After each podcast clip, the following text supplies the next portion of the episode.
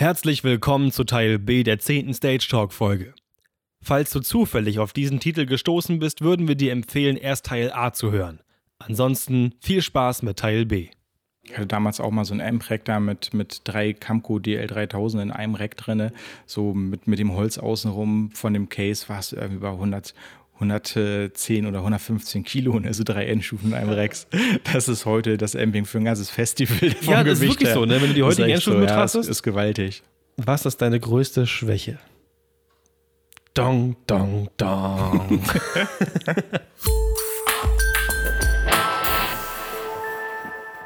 Was würdest du eigentlich machen, wenn du keine Lautsprecher bauen würdest? Kam die Frage? Ja. Und ich fand sie so geil. Was würde ich machen, wenn ich keine Lautsprecher bauen würde? Also Fahrradfahren? Ich, nee. Nein. Also ich würde auch irgendwas was machen wahrscheinlich, wo, was nachhaltig ist, also wo, wo ich was erschaffe mhm. oder, oder also ich, ich habe Bock so auf, auf, auf Design. Wahrscheinlich wäre ich Industriedesigner Ne? Ich, ich finde auch so die, die Sachen von Braun, die Firma Braun, die hat auch ganz tolles Industriedesign gemacht oder sowas. Jetzt modischen Konsumerkram, Porsche-Design, auch sehr elegant und, und sehr. Modischen Konsumerkram. Ja, finde ich auch gut. gut nein, Porsche-Design ist schon gehoben. äh, aber haben auch, auch tolle Sachen. Alleine auch, was man aus so einem Sneaker machen kann oder sowas, finde ich toll. Ne? Was die so an, an Sneaker-Design haben, auch, auch die Boss-Sneaker mhm. ähm, sind, sind, sind auch klasse. Also ich finde an sich Produktdesign finde ich toll und auch Architektur, da kann ich mich auch für begeistern. Ne? Also das ich, könnte ich gar nicht mehr ich sagen. Ich habe selber das Geld nicht gehabt, mich hier so auszuleben. Also mit den Mitteln, die wir haben, haben wir unsere Wohnung cool gemacht und sowas. Schön mit Beleuchtung, bisschen ist indirekt und sowas. Alles, nee, ist nicht verkehrt. Aber äh, das, da finde ich zum Beispiel die Niederländer immer sehr stark. Wenn, wenn du da mal durch die Niederlande fährst, was die aus den Gewerbebauten auch zaubern. Die haben es ja eh drauf mit Beton, ne? da sind die sehr gut. Und, und äh, auch die Industriebauten haben ganz tolles Design da. Also finde ich, finde ich stark. Also ich hätte wahrscheinlich im zweiten Leben irgendwie, wenn ich nicht Audiotechnik machen sollte, Veranstaltungstechnik, die Branche, die ich ja liebe, äh, dann würde ich wahrscheinlich irgendwas mit Architekturdesign oder Industriedesign oder sowas machen. Das finde ich toll. Auch, auch ganz interessant, ich lese auch viel so, wie Produktedesign sind, auch Este Martin, das ist ja alles nach diesem dem goldenen Schnitt von Leonardo da Vinci gemacht und dann gibt es mhm. ja diesen goldenen Winkel und, und äh, das finde ich toll, dass du irgendwas schaffen kannst nach einer mathematischen Formel, was für den Betrachter besonders hübsch aussieht, mit dieser Seitenhöhenverhältnis und so. Genau, hast, hast, du nicht mal erzählt, dass du, äh, du hast ja auch oben für, das, für dein Wohnzimmer selbst deine Boxen gebaut. Genau, ich habe mir zum 30. Geburtstag äh, selber Lautsprecher designt. Und die, und die sind, die sind genau erzählt. nach dieser harmonischen äh, Längenlehre von Leonardo da Vinci designt und nach den ganzen Winkeln. Ne? Das hast du auch so gefräst und so gemacht, dass das ja, so ja, aus. Genau, das war ja, genau, das komplett. Ist ja, ist ja denn, wie sich die, die Strecke C durch, durch Teilstrecke A und B teilt verteilt. Mhm. Und wenn du bestimmte Winkel hast, auch Kirchen und sowas, zum Beispiel gotische Kirchen sind auch ganz viel nach diesem Schnitt gemacht. Und Aston Martin designt seine Autos so. Du, du siehst es halt, auch, auch wenn zum Beispiel Frauen gucken ja eigentlich nicht nach Lautsprechern. Das ist ja eher so ein Kerle-Thema, ne? so, ja, so ja, Audiotechnik. Aber es, wenn, wenn wir mal Damenbesuch haben bei uns im Wohnzimmer, die kommen rein und sagen, oh, die sind aber hübsch. Die wissen gar nicht warum, aber es sieht für den Betrachter einfach enorm harmonisch aus. Und Wenn man sowas rausfindet, das mhm. finde ich aber teilweise. Es ist zum Beispiel unsere Modularserie, die Modular 15, Modular 10 ist danach auch Design, nach diesem goldenen Schnitt. Ne? Also die, die Höhe ist genau im Verhältnis zur Breite nach, dieser, nach diesem goldenen Schnitt. Und deswegen sieht das auch sehr harmonisch aus. Das lasse ich also auch in die PA-Produkte mit einfließen, mhm. äh, weitestgehend. Ne? Die Modular 12 kriegt den Winkel nicht ganz hin, aber die Modular 15, Modular 10 hat es. Hast du auch deswegen so ein bisschen dein Design mit reingebracht, weil zum Beispiel die Sticks ja auch sehr, sehr abgerundet sind oder ist das jetzt eine Sache? Ja, das sind manchmal ganz, ganz viele Kleinigkeiten. Wir haben ja jetzt zum Beispiel gerade die, die Flexi-Serie fertig gemacht äh, mhm. von Tenax. Stimmt, da haben wir doch mal zusammen gesprochen, als wir in, ähm, äh, im Lager standen. Genau, das sind ja diese Multifunktionslautsprecher mit zwei ja. Monitorschrägen und sowas. Und ich hatte ganz am Anfang in der Zeichnung, habe ich den Deckel und den Boden äh, über die Rückwand rausgezogen und die hatten eine Rundung. Also das wäre, ähm, wenn man mal eben auf der Voice-Akustik-Seite guckt, da ist ja diese CXN16. Die hat ja hinten auch dieses formschön abgerundete Gehäuse. Genau, richtig. Das ist aber wirklich rund hinten. Das ist sehr aufwendig gemacht. Da wird das Holz eingeschnitten, damit das gebogen werden kann mit Spanten innen drin und sowas. Sehr teuer in der Fertigung. Geht für Tenax nicht. Das ist ja ein anderes Preissegment, eher im, im mittleren Preisbereich. Mhm. Und das sollte aber trotzdem ästhetisch aussehen. Und da, wenn ihr als Monitor auf dem Boden liegt und da habe ich Gehäuse, Deckel und Boden rund rausgezogen Und dann hatte ich das ein paar Leuten geschickt und alle haben gesagt, nee, das nimmt zu viel Platz weg im Case und braucht man nicht und, und eckig sieht besser aus. Und dann hatten wir die ersten Gehäuse gekriegt, Prototypengehäuse gemacht und sowas. Und dann lagen die hier und die sahen aus wie ein Vogelkasten. Ich habe die Flexi 6 aus dem Karton gezogen, habe gedacht, die sieht scheiße aus. so, da fehlt was. Wie ne? ein Vogelkasten. Ja, dann ja. habe ich aus, aus Pappe habe ich meine Rundung ausgeschnitten, habe die mit Tesafilm rangeklebt, habe die auf den Tisch gestellt und jeder, der vorbeigegangen ist, hat gesagt, sieht viel besser aus als die eckige. So, ja. da hätte ich wieder ein bisschen mehr auf meine Intuition hören müssen.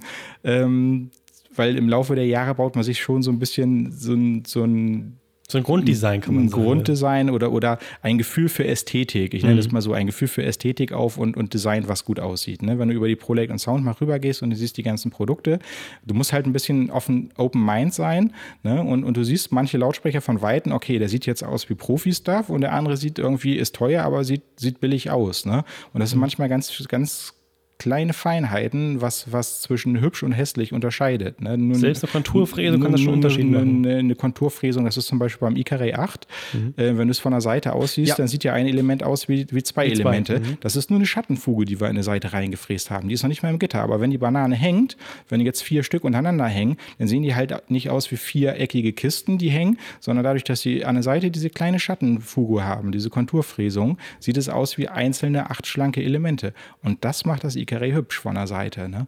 Mehr ist das nicht. Das ist eine Fräsung. Und wenn die nicht ist, dann ist es ein eckiger, hässlicher Kasten. Ein Vogelkasten. Ein Vogelkasten. Und so ist es genau bei der Flexi hinten. Äh, wer mal auf der Homepage die Renderings gesehen hat, die, die alten Renderings, die waren eckig. Wir haben das jetzt ausgetauscht, weil wir die jetzt rund machen, die Flexi-Serie. Bei den Sets sind die, glaube ich, noch in eckig. Die Sets haben wir noch nicht geändert, die Renderings.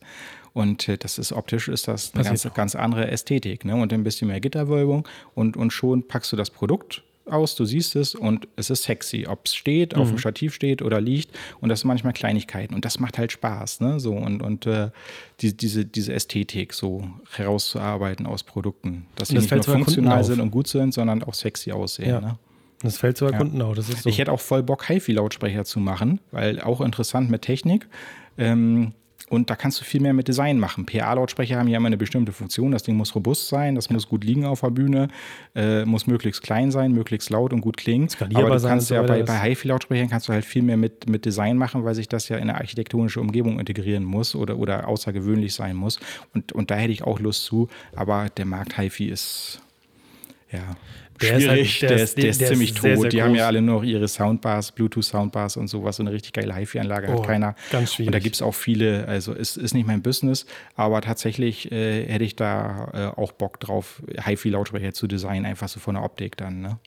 Ja, mache ich gerade nebenbei tatsächlich. Hm. Ich kann ja, für dein Heimkino, ne? Genau. Ja, genau, ja, richtig. Ja. Es ist super schwer, das zu machen, vor allem wenn man halt ähm, also ich sehe auch oft in den Gruppen, dass da richtig coole Ergebnisse dabei rauskommen. Haben wir letztes Mal schon drüber gesprochen, dass mhm. auch die Eigenbauer natürlich auch echt schöne Lautsprecher bauen. Aber wenn man wirklich den Punkt Design, den Punkt Pegelfestigkeit, aber dennoch natürlich die Physik auch logischerweise betrachten muss, das ist gar nicht so einfach, da einen Lautsprecher zu bauen. Also es ist gar nicht, nee, gar, nee. nicht, gar nicht so easy. Lautsprecher ist kompliziert. Also, ja. also billiger Lautsprecher nicht. Das ist Pappe bewegt Luft, aber wenn du es gut machen willst, dann ist es weitaus mehr als Pappe ja. bewegt Luft. Ne? Und das lernt man auch mal die ganzen Jahre. Gerade, gerade seitdem ich euch kenne und dadurch auch noch ein paar andere Menschen kennengelernt habe und man ja auch viel spricht, hat man auch viel gelernt. Und merkt auch dann erst von wegen, was man bei seinen alten Projekten teilweise auch falsch gemacht hat. Das ist halt echt sehr, sehr interessant, wie ich finde. Wir haben schon eine ganze, ähm, ganze Zeit gequasselt, aber wir sind trotzdem noch nicht fertig. Und zwar kommen wir jetzt so zu dem Punkt, auch wenn es vielleicht schon etwas technisch wirkte, zu dem, wo wir jetzt noch mal ein bisschen nerdiger werden können. Ja, also für die, die jetzt rein, rein auf die Intuition ähm, warten, dass wir jetzt über Gefühle und so reden. Das passiert nicht. Jetzt, jetzt wird generdet. Und zwar richtig generdet. Okay, man, man weiß es nicht. Wir lassen das nochmal offen mit den Gefühlen. ja, okay, machen wir. Kein Problem. Draußen, die Sonne ist gerade untergegangen, es wird schummrig, wir haben schon ein Bierchen weg. Stimmt. Eigentlich, eigentlich ähm, wäre das die perfekte. Nein, lassen wir das. Also pass auf. ich habe noch ein paar Fragen von der Community aufgeschrieben, die ich auch sehr, sehr schön fand. Und ähm, zwar. Du hast ja voll süße Socken an, sehe ich gerade. Ich habe immer süße Socken an. Also das, das, Blöde ist, seitdem ich jetzt umgezogen bin, werden meine Socken sortiert. Ich habe normalerweise immer und nein, letztens, letztens wurde mir gesagt, ja, das ist ja voll in, das machen jetzt alle. Ich ich trage meine Socken schon Socken immer mit, verschieden. Mit rosa Blättern drauf. Ich, nee, ja. das ist Sushi. Sushi? Das ist Sushi. Ach, Sushi. -Socken. Ja, guck. Ja. Von meiner Freundin gekriegt. Ich habe von ihr auch einen Döner bekommen. Voll und, cool. Ja, ja. Ich trage schon immer verschiedenfarbige Socken. Das war schon immer mein Ding. Oder halt grau und schwarz. Ich habe halt nie Bock, diese zu sortieren. Mhm. Jetzt, ähm, das ist kacke, jetzt werden die sortiert. Das gefällt mir gar nicht. Naja, auf jeden Fall. Da hast du aber eine liebe Freundin, Nico. Ja, das stimmt. Also, das muss ich ja jetzt auch sagen. Mhm. okay, fangen wir erstmal noch so ein bisschen sanft an, würde ich sagen. Und zwar, ähm, wie werden überhaupt die einzelnen Lautsprechertreiber ausgewählt? Wonach wird überhaupt gesucht? Nach welchen Kriterien gehst du? Ich meine, man könnte theoretisch sagen, okay, ich habe jetzt ein Gehäuse, einen Zweiwege-Lautsprecher mhm. möchte ich bauen, da muss ein Hochtöner, muss ein Tieftöner rein. Dann gucke ich mir irgendwas an, was so halbwegs, oder wo ich sage, ja, der ist laut, der ist leicht, den schraube ich jetzt da rein. So einfach ist es ja nicht. Wonach das hängt, hängt ja vom individuellen Projekt ab. Ne? Also was, was zum Beispiel wichtig ist, ist auch ein niedriger Clear-Faktor, weil du hast ja auf ein paar äh, Sachen hast du später Einfluss, zum Beispiel auf den Frequenzgang. Weil Frequenzgang, wenn er nicht ganz linear ist, das kannst du ja alles hinbiegen mit dem DSP oder Passivweiche, das kannst du entzerren. Aber was du zum Beispiel nicht hinbiegen kannst, ist die Impulsantwort. Hast du auch ein bisschen mit der Gehäuseabstimmung äh, Federmassesystem Einfluss drauf, aber ähm, gute Impulsantwort und, und niedriger Klirrfaktor und sowas, das muss halt der Lautsprecher schon mitbringen. Ne? Wenn ein Hochtöner niedrigen Klirrfaktor hat, dann, dann zehrt er halt weniger und, und äh, die, die disharmonischen K3-Verzerrungen müssen halt gering sein. Ne? K2 kann er ruhig mal ein bisschen höher haben, das wird sich harmonisch Wo ist der Unterschied? Ähm, Kann man das ja, es gibt, gibt, lineare und nicht lineare Verzerrungen. Also äh, lineare Verzerrungen sind äh, K2-Verzerrungen das sind, sind die harmonischen Verzerrungen. Zum Beispiel alte Röhrenverstärker haben einen hohen K2-Clear-Anteil mhm. und viele sagen, oh, die klingen so schön warm und weich. Und das sind aber die harmonischen Verzerrungen einfach, die den so rund klingen lassen. Ne? Und dann die, die neuen Verstärker haben halt weniger Verzerrung. Äh, und deswegen haben viele damals gesagt, oh, die klingen irgendwie kalt. Ne? Und deswegen gibt es so viele Röhrenfreaks. Das sind aber nur die, die harmonische Verzerrung von den Verstärkern. Verstehe. Und was, was schlecht ist, ist, ist äh, ähm, die Verzerrung dritter Ordnung, die, die äh, nicht harmonischen Verzerrungen und, und die fallen halt äh, sehr stark ins Gewicht. Ne? Und äh, da muss man darauf achten, dass ein, dass ein Hochtöner oder sowas möglichst wenig K3, K5 mhm hat, ähm, das, das klingt nicht gut, das wird nachher schreiig und bissig. Damit er beim hohen Pegel auch klar bleibt natürlich naja, und nicht genau, anstrengend genau, wird. Nicht anstrengend wird. Ne? Also da achten wir drauf bei der Entwicklung und ansonsten äh, muss das immer halt die passenden DSP, äh, TSP, teils mal Parameter haben für das jeweilige äh, Projekt dann. Deswegen kann man, kann man gar nicht sagen, dass man da jetzt pauschal der und der Treiber ist gut oder der und der Hochtöner. Hängt vom Membranmaterial ab. Also möglichst mhm. geringe bewegte Masse ist immer gut, ne? dass man eine, eine, schnelle, knackige Impulsantwort hat, nicht zu viel Masse. Und das muss aber auch wieder im Verhältnis mit dem Antrieb stimmen. Viele sagen, sagen denn ein hoher Antrieb ist prinzipiell immer gut. Nee, kann, kann auch zu stark sein, der Antrieb, wenn, wenn zum Beispiel für einen, für einen Bassreflex Abstimmung der QTS zu niedrig ist oder sowas. Das, das resultiert dann durch einen hohen Antrieb. Dann ist es tatsächlich besser, ich habe weniger starken Antrieb und habe einen höheren QTS, dass ich ihn besser abstimmen kann in, in Bassreflexkisten. Das ist immer Einzelfallbetrachtung. Ne? Das, das ist das halt das, was es auch nicht so einfach macht. Verstehe. Also es ist wirklich eine Wissenschaft und, und, ihr wählt da wirklich nach dem Prozedere aus, wofür soll die Box überhaupt später sein. Mhm. Und dann schaue ich mir. Ja, und ganz viele Chassis sind halt mechanisch auch Mist. Ne? Ähm, die, die TSP-Parameter ist ja das eine, mhm. äh, dass die Parameter stimmen müssen für deine Gehäusekonstruktion, was du vorhast, mit dem, mit dem Volumen, was du ihm geben willst. Und das andere sind die mechanischen Sachen. Wenn du den Chassis gefunden hast, die von den Teilsmal-Parametern stimmen, dann hast du aber ganz oft, dass die Mechanik Mist ist, weil zum Beispiel muss die Zentrierspinne, das ist das, das Gelbe, was man sieht unterm Lautsprecher, also was äh, wieder in die Ursprungsposition genau, zurückbringt. Genau, die Zentrierspinne muss auch von der Mechanik zu der Sicke passen. Ne? Und ganz viele haben äh, dann zum Beispiel eine sehr schwache Zentrierspinne und haben eine harte Sicke und dann muss ja die Sicke die ganze Arbeit übernehmen und das Verhältnis muss auch stimmen, äh, wenn, du, wenn du einen weichen Lautsprecher hast, dass du eine weiche Sicke hast und, und einen weichen, äh, eine weiche Zentrierspinne und das stimmt bei vielen nicht und wenn einer überproportional mehr Arbeit machen muss, dann ist das ein mechanischer Verschleiß zu hoch. Ne? Mhm. Und das kannst du aber schon, bevor du den Lautsprecher hörst, wenn du den in der Hand hast, aus dem Karton auspackst, dann kannst du schon gucken, wie ist das Verhältnis von der Zentrierspinne äh, zu der Sicke, passt, passt diese ganze mechanische Einheit da zusammen. Ne? Oder wenn du mal ein Chassis richtig tief runterdrückst, äh, kann der mit der Voice Coil hinten an eine Polplatte kommen, mechanisch und sowas. Und, und das siehst du schon. Oder wenn du die, die Membrane, ähm, wenn jetzt einer mal den Korb festhält und du drückst die Membrane weit nach vorne, kriegst du irgendwelche Knicke in der, in der Sicke schon ähm, oder, oder rollt die schön gleichmäßig. Und äh, da kannst du schon, alleine wenn du so ein Chassis bewegst, kannst du schon viel sehen. Oder auch wenn der Korb Resonanzen hast, hat, hältst den Korb mit zwei Fingern fest, klopfst du einmal so gegen, dann, dann hörst du das auch schon, wie es resonanzbehaftet ist. Aber nachschwingt und so. Hm. Naja, genau. Wobei das immer noch eine andere Sache ist, wenn er eingebaut ist, nachher in der Schallwand. Aber du kannst, wenn du ein Chassis alleine so in der Hand hast, kannst du schon ganz viel sehen, äh, ob das Mist ist oder ob das nicht Mist ist. Ne? Wir haben ja jetzt für Tenax auch wirklich die Nadeln im Heuhaufen gesucht, äh, weil wir da äh, mit günstigen Chassis oder sage ich mal mittelgünstigen Chassis exzellente Lautsprecher bauen wollen. Mhm. Und da musst du halt echt suchen. Ne? Es ist halt einfach, habe ich im letzten Podcast schon gesagt, mit, mit teuren Komponenten ist es einfacher, gute Lautsprecher zu bauen, als mit Natürlich. mit, mit Komponenten im mittleren Preisbereich exzellente Klangqualität zu kriegen. Und da musst du ganz viel suchen.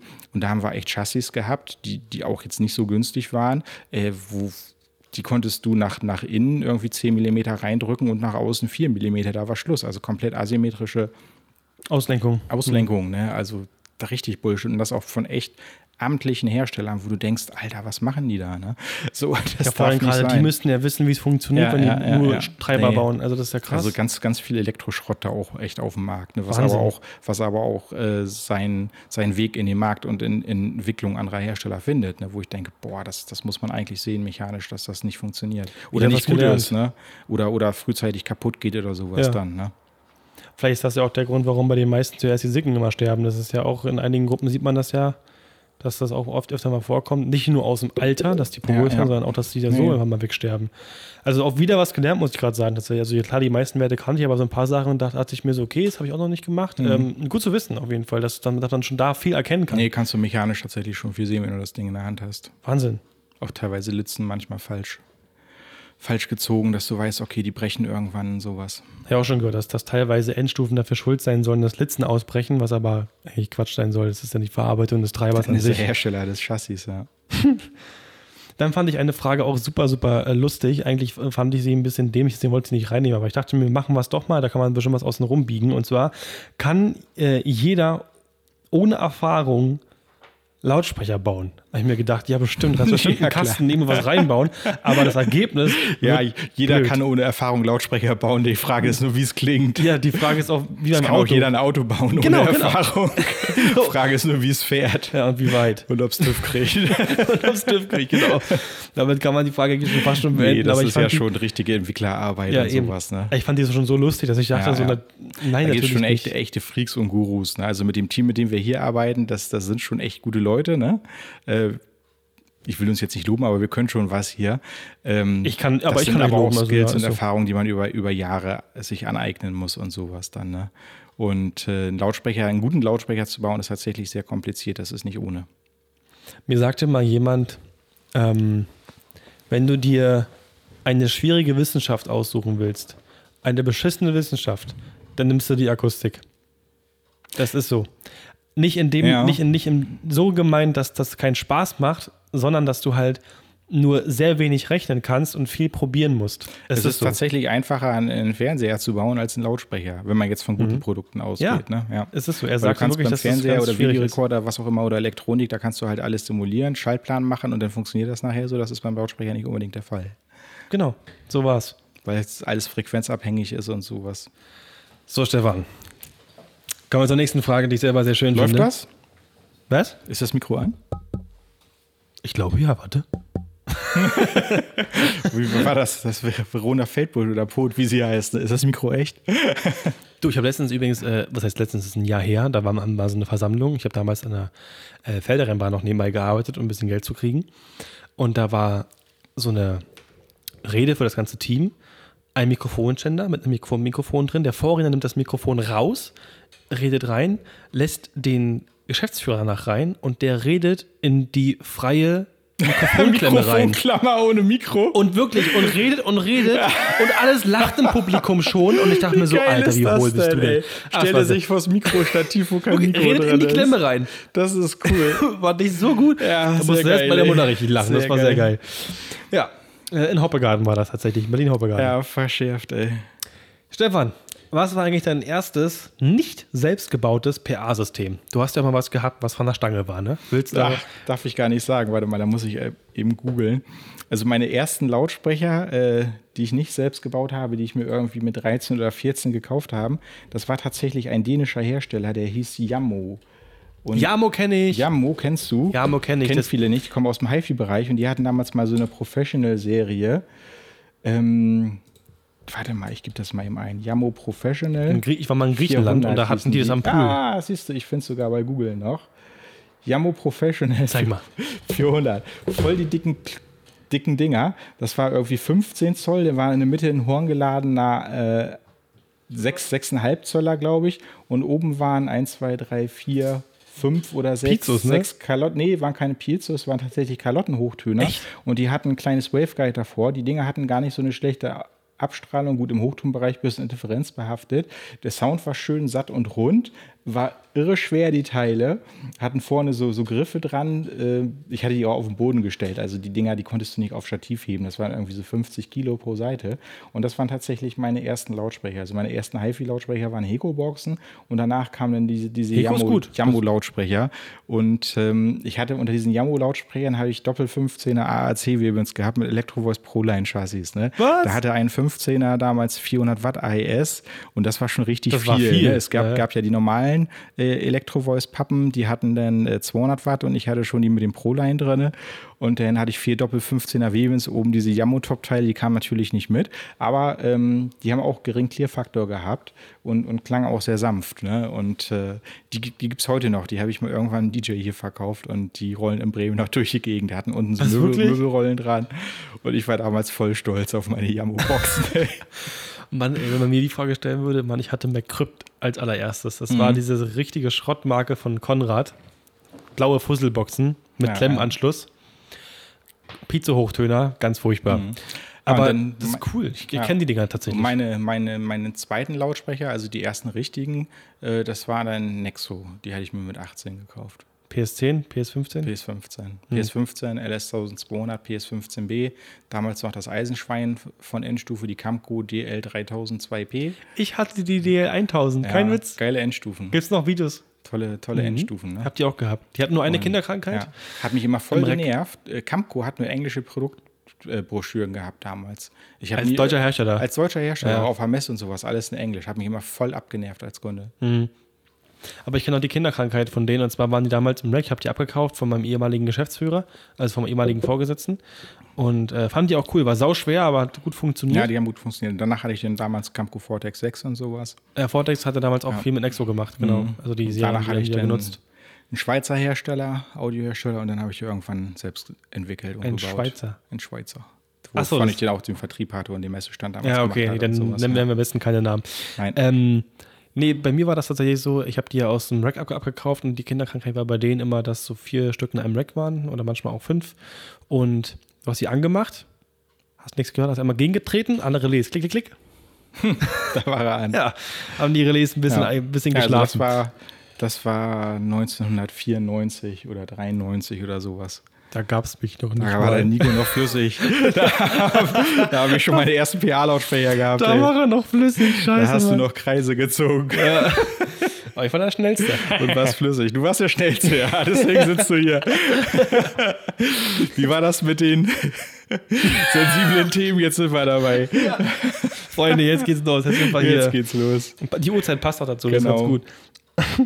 Wir können ja mal sagen, wie spät ist es eigentlich? 2144, es ist stockduster draußen. Könnt ihr, wir sitzen hier in dem sanften und angenehmen Licht von Bildschirmmonitor. das Genau, sieht sehr, genau. sehr erotisch ja, aus. Ja. Wir haben die Büro Bürobeleuchtung ausgelassen. Genau. Ähm, ach genau, und dann habe ich übrigens noch eine Frage raufgeschmissen, die von mir ist. Mhm. Oh, jetzt, äh, jetzt ist gar nicht so spektakulär. Was willst du denn Aber noch wissen? ich wollte deine Meinung mal hören. Und zwar Ja. haben alte, äh, alte, haben alte Eisenschwein-Endstufen überhaupt noch eine Daseinsberechtigung? Hm. Also wirklich so 30 Kilo. Also im Rock'n'Roll-Bereich nicht mehr. Da gehen ja die Philosophien so ein bisschen auseinander. Ne? Es Mhm. gibt ja den George Crampera von der Firma KV2, der war ja früher auch mal bei RCF und sowas. Gutes und Zeug. und äh, KV2 klingt gut. Ja. Ähm, Finde ich nach Elkins oder, oder parallel zu Elkins auch einer der bestklingendsten Hersteller. Ne? Mhm. Ich kann mich da, trifft auch mein Soundgeschmack, das KV2-Zeug, auf Ja. jeden Fall. Und äh, der hat ja nur die Class ABN-Stufen. Also alles, was man von, von KB2 kriegt, ist noch mit diesen richtigen Eisenschweinen, weil er sagt, 3HE. klingt besser als, als digital. Ich bezweifle das. Das war tatsächlich damals so, als die Schaltnetzteil-Endstufen rauskamen. Die ersten, die waren klanglich nicht so gut. Mhm. Ähm, die, die Camco, die Vortex-Serie, die war tatsächlich an 8 und an 4 Ohm und 16 Ohm damals schon klanglich eine der sehr, sehr guten Schaltnetzteil-Endstufen. Ne? Die waren relativ früh und, und äh, auch sehr gut. Ähm, aber heutzutage. M -m. Heutzutage Hat keine mehr. Berechtigung nee. mehr. Nee. Also für den Live-Betrieb nicht mehr. Ich nee. habe es jetzt in mein Heimkino eingebaut, da finde ich es auch okay, nee, weil es immer im Schrank steht. Nein, klanglich nicht.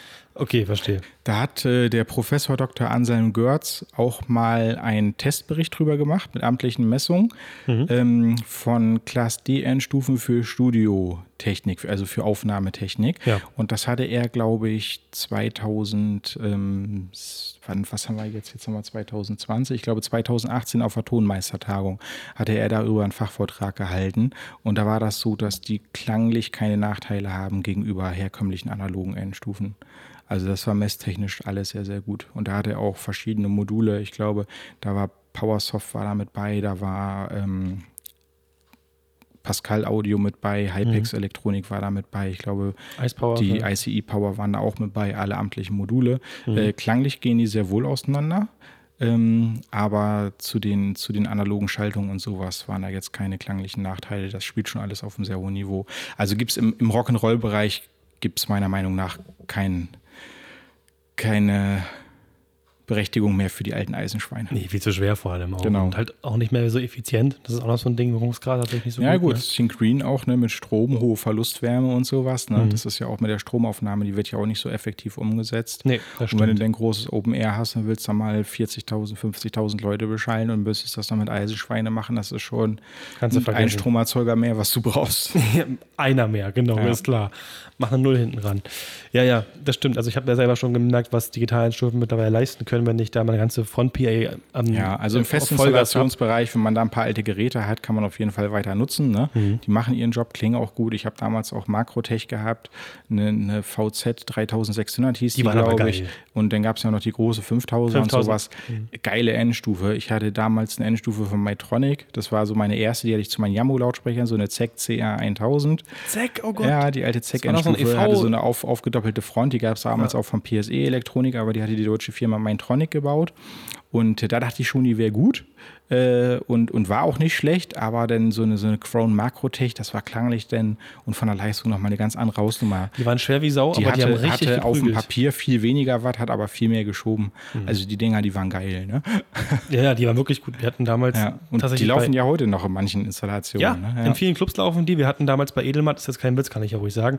Wir hatten die, äh, ich glaube, 2400er, mhm. die gab es ja, glaube ich, auch, und die 5000er mit Case waren das ja 40 Kilo oder so, ich weiß es nicht mehr. Ich konnte es als kleiner Stift, ich war Azubi, hatte noch gar keine Kraft, weil ich habe nie gearbeitet. Mhm. Ich habe die ja nie aus dem Regal gekriegt. Das war ja so ein schweres Teil. Ja, die wiegt richtig, ne? Die hingen an alten ERW-Bässen dran, aber die hat den Job gemacht. Ne? Ich hatte damals auch mal so ein M-Rack da mit, mit drei Camco DL3000 in einem Rack drin. Mhm. So mit, mit dem Holz außenrum von dem Case war es irgendwie über 100, 110 oder 115 Kilo, also drei Endschuhen ein Rex. Das ist heute das Amping für ein ganzes Festival. Ja, das Gewicht ist wirklich her. so, ne? wenn du die heutigen Endschuhe so, betrachtest. Ja, ist, ist gewaltig. Ja. Was ich da gemacht eh, eh krass, wie sich der Markt zu ändern hat mit den Marken auch. Ne? Wenn du überlegst, wer war vor 10 oder 15 Jahren Marktführer, ähm, damals hattest du halt Kraun, hatte irgendwie jede große Rental Company, denn die, die QC-Endstufen, denn die Crest, die CA12 haben so viele ja. Verleiher gehabt. Wo ist Crest heute? Die haben damals Mischpulte gebaut, richtig gute klingende Mischpulte. Ich fand aber auch die Amps unglaublich gut, gerade für Bass. Crest, Crest ist komplett weg, ne? Ja, so, da kommt schade, dann mal so, so ein Powersoft aus Italien und sowas mit so einer kleinen 1 HE-Endstufe. Und äh, du kannst echt sagen, das ist immer so ein, so ein Kommen und Gehen. Und deswegen finde ich halt Firmen auch wie GB Lightning oder wie König und Meier so schön, die sich einfach mal wie König und Meier über 80 Jahre oder GB Lightning jetzt, jetzt äh, auch schon 30 Jahre am Markt so halten können und Kennt sich jeder, immer kauft jeder. Neu, neu erfinden. Und dann hast du aber auch manche Firmen, das die, die kommen, sind irgendwie zehn Jahre dabei. Äh, mhm. Beispiel Audiotechnik GAE. Ne? Guck mal damals, was haben die an ProStage und Director-Stacks verkauft und so. German ne? Audio Engineering war das, Ja, ja, also, genau. Ne? Ja, ja. Die haben damals auch das Director-Top-Teil. Die waren super. Doppel 12 Zoll Top-Teil und dann davor hatten sie ja noch das größere, das alte Hardwine-System und mhm. sowas. Ne?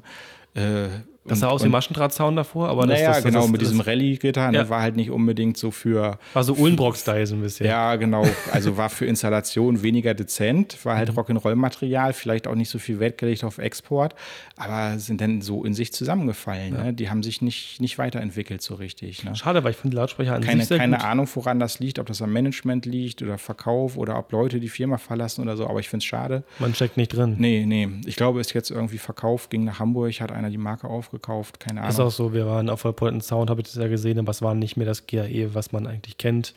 Ich glaube, das ist, also ich denke mal, dass es auf jeden Fall verkauft wurde. Mhm. Es scheint nicht mehr so, als wenn das, das der, der alte Touch da drin hängt. Ich weiß es aber nicht. Ja, keine Ahnung. Ich glaube, GAE, das, das Ur-GAE, die haben auch damals für, ähm, für Musikproduktiv hatten ja eine eigene Marke, Hightech Audio hieß die. Die hatten auch eine ganz coole analoge Frequenzweiche, die HR23. Die hatte ich nämlich nachher an meinen an mein Webens. Das war echt so ein, so ein Sammlerobjekt, weil die richtig gut war vom Sound. HR23 von Hightech Audio. Und ich glaube, die Lautsprecher, die Hightech Audio Lautsprecher, die es damals bei Musikproduktiv gab, die hat, glaube ich, GAE entwickelt. Das war auch GAE. Das war, glaube ich, GAE, ja. Wahnsinn. Mhm. ist immer schade, wenn man das so sieht. Auch Ramsa war damals richtig groß. Ne? Ich meine, klar war nicht immer, dass das äh, not, not the elephant from the egg, but it goes. Ne? Aber es, es war lange am Markt, aber auch komplett weg. Das ist Ja, echt, ja, echt ja. Wahnsinn. Und so ein paar Firmen halten sich immer noch über Wasser. Ich meine, Und ich JBL glaube, war das, das Line-Array von Phone, was die hatten, war das Doppel-10 zur Line-Array oder sowas, dieses PT. Das weiß ich nicht. Ähm, das war, oder Doppel, Doppel, ja, ich glaube Doppel-10. Das war auch von GAE. Das, das hattest du auf der GAE-Seite gesehen, von GAE und irgendwann war das bei Phone auf der Webseite drauf. Das, das war vielleicht auch eine Joint Venture oder sowas dann. Oder die haben den Entwickler von denen Kooperation. gestealt. Das weiß ich nicht. Ja. Keine Ahnung. Aber wobei Tja. ich Phone auch sehr gut finde, muss ich sagen. Naja, aber, aber so gibt es halt, äh, guck mal, wie viele Stacks GAE das damals gab mit dem Direktor-System, eine Massen irgendwie. Gefühlt jeder dritte Verleiher hatte dieses, dieses Direktor-System. Du, ich war gerade, ich war gerade, hatte, hatte eine Top-Tour gemacht und Mhm. ähm, war ja, wie gesagt, als das Thema da und ganz, viel- ganz in, wirklich in einem Drittel der Häuser, auch Hamburg und so weiter, war überall GAE drin. Ja, und jetzt weg, ne? Und so schnell Ja. kann das gehen, wenn du nicht am Ball bleibst und nicht immer innovativ bleibst, die Ja. richtigen Entscheidungen triffst im Untern Unternehmen, ähm, vielleicht nicht nah genug am Kunden bist und dich auf, auf, auf erfolgreiche Produkte ausruhst, Mhm. dich nicht schnell genug weiterentwickelt. Also so eine Firma ist immer Gas geben, Gas geben, Gas geben. Ne? Wenn du einmal locker lässt, dann merkst du das gleich ein Jahr später. Ne? Und wenn du dann zwei Jahre locker lässt, dann bist du auch mal weg vom Fenster. Das ist immer, Aber bei wem das, immer ähm, am Ball bleiben. bei wem das ähnlich ist, ist mir aufgefallen. Und zwar habe ich äh, in, in Schwed für die Firma Wiebeck, auch ein sehr an, an, angenehmes Team, falls Sie es jemals hören sollten. Äh, Robert, Geschäftsführer, Grüße gehen raus. Das war sehr angenehm bei euch. Ich war bei denen über den Auftrag von PAM Events, die Stefan auch kennt. Und äh, da ist noch das E EAW-Line-Array ziemlich groß. Das hatte jeder gehabt. Im EAW. Berlin. EAW. Ja, die alte KF-Serie damals. Genau. Auch geiles Zeug. Doppel 12 Exakt. Zoll, horngeladen 10 Und, Zoll. und JF, oder gab es ja auch noch als, als die Ja, ja, Mofus, ja. ne? Und das hatte jeder. Das haben die immer noch im, im Bestand mit Labgruppen, Endstufen. Und jeder hatte dieses E EAW-Zeug. Überall KF war, war schwierig zum Klingen zu bringen. Ja. Ähm, die Original-Presets waren so lala, aber wer damit umgehen konnte, da konntest du exzellente Ergebnisse mit erzielen. Ne? Das war sehr, sehr gut, das GAE-Zeug. Mhm. Ich glaube, teilweise auch mit XTA-Controller ja, drüber. Ja, ja. Eastern Acoustic Works. Genau, waren einer der ersten, die überhaupt PA-Boxen gebaut haben. Und ähm, Ja, sehr alter Hersteller, ja. ja. Und da finde ich es wieder absolut krass, genau bei, bei, bei Crest Audio und so weiter, dass eine Firma, die so vertreten war, die überall ihre Finger drin hatte, ja, so abstürzen kann. jetzt von den anderen Großen verdrängt wurde, mehr oder weniger. Ne? die Ja, haben ja jetzt ja. auch immer noch ihre, ähm, wie, wie hieß die, ich glaube, Alena oder irgendwie so, die haben, haben zwei neue Systeme, Mhm. die sehen sehr spacey aus, äh, es ist ein Beam-Steering-System, aber so richtig anlaufen tut das auch nicht mehr. Und haben sich ja auch so ein bisschen mit RCF jetzt verschwägert. Mhm. Aber es ist krass, wie so ein großer Hersteller von der Bildfläche so ja, nicht verschwinden kann, aber sehr, sehr ja, Naja, eingedämmt also sind schon deutlich kleiner, ne? also Marktanteile hergegeben. Ne? Damals Natürlich. Martin Audio und in Europa Martin Audio, Turbo Sound gab es dann noch und EAW waren richtig groß. Guck dir an, was Turbo Sound heute ist. Turbosound, MS4 oder MS4? Ich glaube, MS4 hieß das System. Das war einer der ersten Tops und da haben ja die meisten. Ja, und die Flashlight- und Floodlight-Systeme und sowas, da war Pink Ja. Floyd damals mit auf Tour, diese riesigen Trauben, die da hingen. Chili Peppers ja, und, und heutzutage gehört es mit zur Music Group von Behringer und, und die bauen da nur noch billigen Plastikscheiß mit Turbo Sound. Ne? Das ist, der hat die Marke aufgekauft und Es ist so traurig. Ich habe letztens eine Box gemacht, gesehen. Ne? 8 Zoll Holzbox für 150 Euro. Unter Turbo Sound Label. Ja. Ja. Aber was, was noch trauriger ist, um es mal kurz mal anzureißen, das fällt mir alles so ein. Deswegen, Ja, das ist, das ist traurig, was Äh, der Ulrich. Be Ulrich Behringer da von der Marke, Marke Turbo-Sound gemacht hat. Der ist ja erfolgreich, der weiß ja auch, wie es geht, aber ich finde, bei manchen Sachen hat der einfach echt wirklich ins Klo gegriffen. Also ich finde es auch zum Beispiel überhaupt nicht gut. Ich kenne die Zahlen halt nicht, was ich er da unter Turbo-Sound verkauft. Das geht ja alles ums Geld. Ne? Ist bei aber so irrelevant, einer, Bei so einer ich. großen Gesellschaft. Ja, aber die aber Liebe hast, fehlt so ein bisschen zum ja, Detail. Die Liebe fehlt, da steckt halt keine Passion hinter. Ne? Gar nicht mehr. Ich meine, ich habe Respekt vor, das Lebens, vor dem Lebenswerk, was er gemacht hat. Mhm. Damals hier in Deutschland viel entwickelt, dann nach Asien gegangen, die Produktion aufgebaut. Jetzt gehört ja mittlerweile äh, Terneu, Labgruppen, Beringer, äh, TC Elektronik und, und Maidas gehört da alles zu. Ist ja, ist ja riesig, was der sich da aufgebaut hat. Mhm. Ne? Und ähm, aber was er denn teilweise aus den Marken gemacht hat, wie jetzt speziell Turbo Sound, äh, ist, ist traurig. Das wird der Marke eigentlich nicht gerecht. Ne? Finde ich furchtbar. Die hatten so einen guten Ruf, die waren so gut, die waren überall vertreten. Das alte ja. TSE-System, das war großartig ja, in, mhm. in, in, der Zeit, wo es gespielt hat. Ich habe es selber noch benutzt tatsächlich. Na, ja. Kein Witz mit XDR-Controller. Ah, die Hornbässe waren auch geil. Bitte? Die Hornbässe waren auch geil. Ja, genau. Wir hatten die Single 15er. Ähm, die waren ja nur einseitig, also einseitig ventilierend. Mhm. Das war schon sehr, sehr cool, muss ich sagen. Also, hat, hat ich war mal, da war PD ich auch ganz drin, jung, 17, 18 oder sowas, war ich in einer Disco. Ich weiß gar nicht, Deep Holz Empire hieß das, glaube ich. Und da hatte damals hier Charlie Lonois Mental Zero aufgelegt. Die hatten diesen Hit hier mit Wonderful Days. Jetzt guckt der Nico doof, das kennt er ja, nicht. Nee, kann ich nicht, tut mir leid. Googelt mal nach Charlie Lonois Mental Zero. Voll cooler Eck damals gewesen, so oh typische, typische 90er Jahre EDM-Mucke.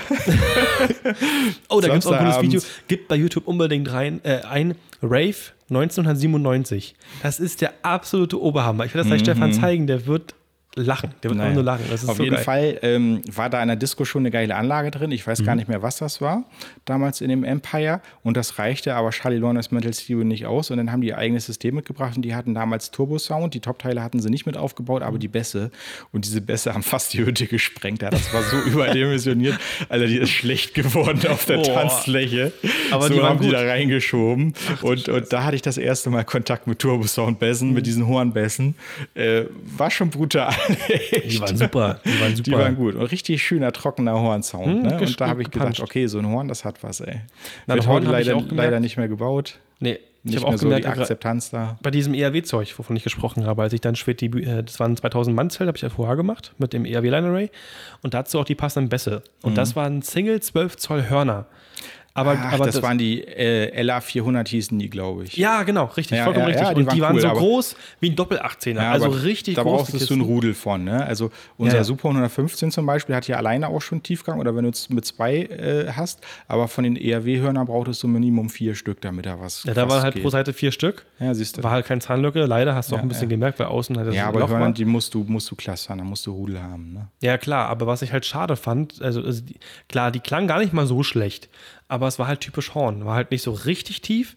Du musst ein Horn musst du gut, gut entzehren. Es gibt auch viele Hörner, die dröhnig sind, die Resonanzen haben. Also ein Horn muss, mhm. muss ein gutes DSP-Preset auch haben. Ne? Also ich fand, ich war so, so zwiegespalten. Ich fand es krass, dass aus dem Single 12 Zoll rauskommt an Pegel, weil es war wirklich laut. Mhm. Aber ich weiß nicht, ich bin immer noch der Fan des Direktstrahlers. Ich bin immer noch, weiß ich nicht, ich bin einfach ja, ein Paveo 18-Fan und das bleibt auch wahrscheinlich ja, eine ganze ja. Weile so. Das ist einfach mein, mein Subwoofer, halt, mit dem ich gerne arbeite. ist ein guter Kompromiss aus Kompaktheit und Tiefgang und Wirkungsgrad. Funktioniert einfach gut live. Ne? Ja. Deswegen ist es Aber so. so Open Air mit so einem richtigen Stack an Hörnern oder so, das ist schon eine Wucht. Oder auch Urpse, das ist auch schon. Was für ein Ding? Urpse. Was sind nur Urpse? Wenn du ganz viele kleine Chassis, das ist ein Unterresonanzprinzip, ist URPS, kannst du mal nach googeln. Wenn du ganz viele kleine Chassis in ein eigentlich zu kleines Gehäuse packst, dass sie dann kaum Hub machen mhm. können, und dann kannst du die Dinger aber richtig hinbiegen per DSP und du musst wirklich so eine ganze Wand haben, dass du 100 oder 200 Chassis hast Ach, so und dann kannst du enormen Tiefgang haben und enorme Präzision und, und, und Attack. Also äh, URPS ist äh, schon sehr interessant, muss ich sagen, ist aber auch nicht kommerziell genug, dass du es nicht vermarkten kannst. Vielleicht war das ja die Intention mit Bose 802. nee, das ist noch was anderes. das war ein Scherz. ja, ja. Jetzt die Nicht-Techniker so, hä? ähm, nee, es gibt viele spacige Sachen, aber äh, für eine Firma muss es halt auch immer verkaufbar sein. Ne? Was übrigens, weil du gerade sagst, spacig, weil gerade mir fällt auch ein, weil du gerade sagst, mit ganz vielen Treibern, kennst du das allererste System von L-Akustik? Das allererste war noch richtig modular. Mit einem Hornbass, dann war so ein Element mit achtmal Mittelton und oben war auch so eine Akustiklinse, so eine Hoch. Das ja, sieht ganz spacey die das aus. nicht auf der Product und Sound mal in dieser, dieser Vintage-Konzert-Area? Da habe ich es nicht gesehen. Ich habe da auch das Vidos gesehen und äh, Dynacord. Was aber irgendwo cool habe ich es mal in der Production Partner gesehen. Da war mal ein Bericht, ob das AED-Rent war, dass die so ein Museum haben oder so. Da war es mal drin. Da habe ich gedacht, was, sowas haben die mal gebaut? Ja, ja. Das ist auch lustig, wie die Firmen alle so anfangen. Ne? Ist ja Hammer, auch die allerersten ja, ja. D&B-Sachen und so weiter. Ich finde das mhm. teilweise sehr interessant. Also wenn man, wenn man mal sieht in der Historie von echt amtlichen Firmen, was die teilweise mal für einen Murks gebaut haben. Gut, damals wusste man es teilweise noch nicht besser, aber manch, manche haben echt Murks gebaut. Dafür haben wir einen ganz guten Start hingelegt. ja, sehr gut. Wenn du daran also denkst, so dass richtig no schlimme Konstruktion war da nicht bei. Wenn du daran denkst, dass Nokia mit Gummistiefeln angefangen hat. Ja, es gibt auch Autoreifen von Nokia. Ne? Ja, das ist kein Witz. Ich weiß nicht, ob das dieselbe Firma ist, wie die, die auch später die Handys gebaut haben, keine Ahnung. Also mit den Gummistiefeln auf jeden Fall. Das ist cool. Aber was übrigens auch sehr interessant ist, muss ich sagen, welche. Ähm, da war auch so ein Entwickler. Hey, Gummistiefel sind langweilig, lass uns mal ein Handy bauen. Handy bauen. Also, hä, bist du besoffen oder was? Ja, ja. Nee, im Ernst, voll cool. Und die waren ja auch groß, jetzt sind die auch platt. Ne? Das ist auch Wahnsinn durch Managementfehler. Ne? Damals noch ja. gesagt, Apple, die können Computer machen, die können kein Handy bauen. Und zack, zwei Jahre später hatte jeder ein Smartphone und, und, und Nokia war weg vom Fenster. Ne? Überleg mal, was das für ein Arbeitgeber war, wie viele mhm. Existenzen da dran hängen. Und einfach nur durch, durch Engstirnigkeit und Arroganz mal eben so ein Unternehmen an die Wand gefahren. Ne? Starrsinn. Enorm, echt.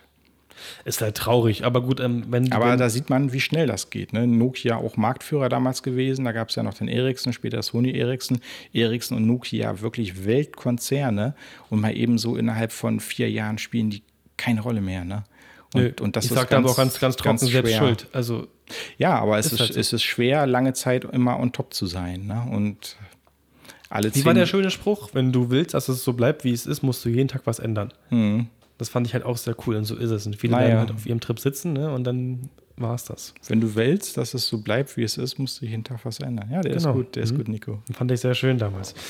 Am Ende möchte ich noch kurz einen kurzen am Ende, ja. Hm? Am Ende, der, der, unter, unter deinen anderen beiden Zettel. Wir haben heute wirklich schon einiges ähm, runtergeplättelt. Ich möchte noch mal so ein paar Sachen ansprechen, die so ein bisschen technischer werden, für die Menschen, die sich das wirklich wünschen, dass du das beantwortest. Jetzt geht es so wirklich um die Zukunftssachen von Voice Acoustic und Tenax Audiotechnik nochmal. Und zwar haben sich einige gefragt, wird es neue Säulenlautsprecher geben? Das wurde gefragt. Hm. Tatsächlich, mehrmals. Ja, wird es. Wird es. Punkt. nee, sogar bei Voice Acoustic ein paar mehr. Bei Tenax haben wir ja schon die Axon. Ähm, da wird es eher noch was Größeres geben bei Tenax, mhm. eventuell auch ein kleines Line-Array und, und ein, Bei Voice meinst du oder bei Tenax? Nee, bei, bei Tenax jetzt. Also okay. bei Tenax fehlt dann nachher noch ein kleines Line-Array in der Produktrange, was aber winkelbar ist, nicht fest und, und äh, irgendwie Point Source, ein, mhm. ein Horn-Top-Teil, was kompakt ist und äh, dass wir nach oben hin die Produktrange eher ausarbeiten. Also nicht nur Dann die, die Frage noch Horn auch schon mal streichen, weil das sondern, war auch sondern richtige Pro-Rental-Produkte. Bei Voice Akustik ähm, kann ich jetzt noch keine Timeline sagen. Also wenn mhm. da irgendeiner was kaufen will, soll er das jetzt machen. Wann das Horn fertig ist und wie es aussehen wird, das steht jetzt noch in den Sternen, aber da soll auch was kommen, Point Source mäßig. Und äh, sollen Lautsprecher tatsächlich noch drei Produkte, die aber auch sehr innovativ äh, sind. Mhm. Und äh, ein hat, der Nico grinst, einen hat Nico heute schon gehört. Äh, das ist aber auch so, so ein Männer-Top. Ich kann es nicht verstehen. Äh, das, das, das, wird äh, so eine Produktkategorie für sich, das Teil. Sind, ich kann Boah. so viel sagen, ich verrate noch keine Größe, kein Gewicht. Ist, ist gut transportabel, das Ding. Es wird krass. Wird, wird, wird so um krass. die 140 dB-Klasse wird das sein. als, als Säule wohlgemerkt. ja. Und hat äh, acht Chassis drin. Oh Mann, ey kann sagen, das Ding ist wirklich krass. Das ist ein Braten, ja. Da mache ich jetzt auch einen Punkt hinter. Mhm. Das ist wirklich Wahnsinn. Als wir das fertig hatten, hat mich mein Katzeiner angeguckt und hat auch gesagt, du hast Menschen, oder? Sagt er, sowas baut man nur, wenn man Menschen hasst. Ja. Die will man zerstören. Ne? Mit Kanonen auf Spatzen Das war so ein geiler wirklich. Spruch von Tommy, ey. Ja. Du hast Menschen, oder? Das willst du nicht ernsthaft bauen. Ich so, doch. Doch, will ich. Aber und es ist sehr, sehr, lei gebaut. sehr leicht geworden. Also das, das äh, Verhältnis von, vom Gewicht zum Output ist phänomenal und was man damit wegreißen kann. Das, ist, ist, brutal. Ist brutal. Das ist wirklich brutal. Ist schon gut, ey. Man braucht Beste für das Ding. Aber auch ein super tolles Installationsprodukt, ähm, weil es nur 24 Zentimeter breit ist. So viel sage ich schon mal. So, mehr sage ich hm. nicht. Nee, mehr sagen wir nicht. Punkt nee, aus. Mehr sage ich nicht. Jetzt haben wir schon Gewicht, Breite, das, das ja, war's. Ja, ja. Nee, aber äh, ein, ein, Nee, es, es werden noch, sollen Lautsprecher kommen, ja. Auch, auch noch was Kleineres, nicht, mhm. nicht, nicht nur so, so ein Männerteil. nicht nur so ein Gewehr. Aber ähm, auch, auch sehr innovative Sachen noch. Wir sind sehr gespannt. Natürlich werde ich, werde ich euch, sobald es was äh, zu sehen, zu hören gibt, auf dem Laufenden halten. Genau, ihr fahrt es immer hier. Ja, fahr ja. das immer bei uns hier. Heißt das wir, wir haben eigentlich immer mehrere Sachen so am, am Brodeln gleichzeitig, ne? weil äh, die eine oder andere Sache braucht ja auch ein bisschen Zeit. Dann, dann musst hm. du wieder was entwickeln, dann wartest du wieder auf Bauteile, dann musst du irgendwo Sachen fräsen, Formbau machen oder so. Und wenn du immer nur jetzt parallel an einem Projekt arbeitest, dann zieht sich das halt über zwei Jahre hin. Ne? Und dann kannst du besser immer sagen, okay, das ist jetzt ein Schritt, damit sind wir fertig. Da haben wir jetzt wieder einen Monat Wartezeit, bis wir da weitermachen können. Und dann arbeitet man wieder an dem nächsten weiter. Ne? Gut, und seid ihr aber auch so drauf, dass ihr auch sagt, äh, war ja beim IKR 8 zum Beispiel so, wir haben die Idee, das Ding ist cool, aber da fehlt das und das. Ne? Wartet ihr wirklich, bis das fertig ist, dass es auf den Markt kommt? Ne? Das ist auch die Carré 8 hat über zwei Jahre gedauert. Ne? Genau. Ne? So, da gingen so viele Mannstunden rein, so viel Geld und sowas. Also das, das war schon enorm. Ne? Aber dafür ist es halt, wenn es rauskommt, auch ziemlich gut, perfekt.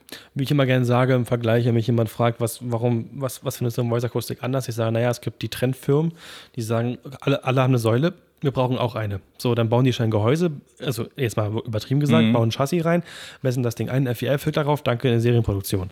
Kein Gedanken gemacht über Griffe, kein Gedanken gemacht über Skalierbarkeit, kein. was und was weiß ich. Ihr nehmt euch die Zeit und sagt, nee, wir machen lieber in Ruhe, denken noch mal dreimal drüber nach und dann. Man muss halt irgendwie so ein bisschen was anderes haben. Ne? Gibt schon genau. genug schwarze Kiste und wenn wir noch irgendeine schwarze Kiste bauen, dann müsst ihr irgendwas besser können oder, oder sexier machen oder was auch immer. So nicht nur diese MeToo-Produkte. Klar braucht man auch so ein paar MeToo-Produkte. Ähm, ja, aber es muss schon Mehrwert gegenüber den anderen. Es muss schon Mehrwert haben. sein. Das muss ja. schon, wenn, wenn ein Kunde mich fragt, warum soll ich dein Produkt kaufen und nicht von XY, dann habe ich auch eine Antwort für ihn. Ne? Weil genau. da ist das, das und das und das ist besser gelöst. Da brauchst du halt einen Grund. Genau. Dann haben wir noch eine Frage, die ich ähm, in meinem Kopf schon selbst beantworten könnte. Und zwar, sind Doppel 21 Zoll Subwoofer geplant? Nein. Ich habe es gewusst und ich finde es auch gut so tatsächlich. Nein. Ich habe viele 21er angetestet. Ist jetzt allerdings auch schon, ich glaube, drei oder vier Jahre her. Da hatten wir mhm. mal so einen, so einen großen Bassreflex-Subwoofer gebaut, äh, auch mit Eckports, wie der Paveo das hat. Und der war irgendwie 80 breit. Ähm, Höhe weiß ich nicht mehr, auch 80 tief und äh, also auch gut, gut Volumen gegeben dem Vogel. Ähm, da war aber damals noch kein Chassis bei, was mich überzeugen könnte. Die gingen alle tief, haben viel Luft bewegt, aber war nicht musikalisch. Ne? So, das muss dir vorstellen, so eine, so eine 21 Zoll Pappe, die wiegt irgendwie 450, 500 Gramm, hat zwar auch einen kräftigen Antrieb, aber das ist wie zwei Stücke Butter in der Hand, die in, in Millisekunden beschleunigt werden müssen äh, und, und wieder eingefangen werden müssen von der, von der ganzen Mechanik.